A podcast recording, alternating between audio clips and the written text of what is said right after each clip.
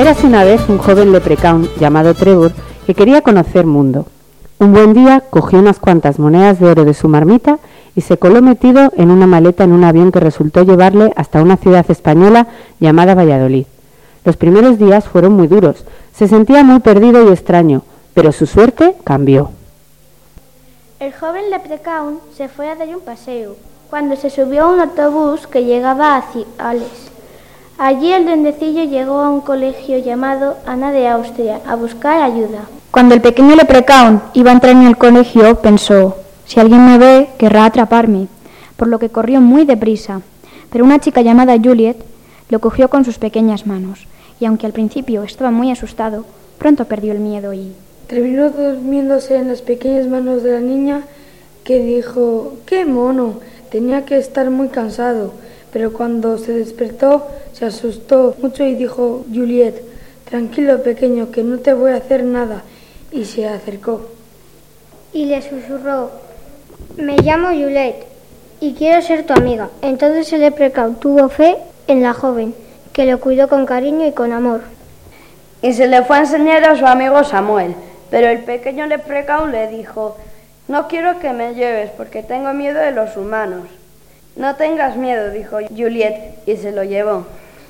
Samuel lo vio y se sorprendió. ¡Qué chulo! ¿Dónde lo has encontrado? En el colegio. Entonces los dos se lo llevaron al parque y jugaron con él hasta el atardecer. El amigo de Juliet dijo, ¿y si tú te lo llevas a dormir a casa hoy y yo mañana? Vale, contestó la niña. Luego por la noche hicieron una fiesta de pijamas en casa de la niña. Sus padres estaban muy enfadados porque dieron muchos gritos. Entonces les regañaron, pero el leprecau tan triste, sintiéndose culpable, les dejó tres monedas de oro encima de la mesa para disculparse. En la mañana siguiente, su amiga Juliet fue muy buena con él.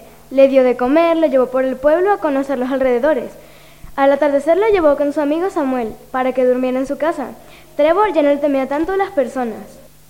En la casa de su amigo, el duendecillo irlandés no se sentía tan a gusto como en la casa de Juliet, así que se escapó. La niña estaba dormida, entonces como no quería despertarla, se metió con ella a dormir. Cuando Juliet se dio cuenta de que el leprechaun estaba en su cama, le dejó descansando y se fue a la cocina. Un rato después, nuestro protagonista se despertó y encontró un buen desayuno con una nota que decía, Gracias por tus monedas. Luego nos vemos después del colegio. Hasta luego. El leprechaun, después de desayunar, se durmió otro rato. Más tarde salió al jardín a respirar aire fresco, saltó el aspersor y se empapó haciéndole mucha gracia.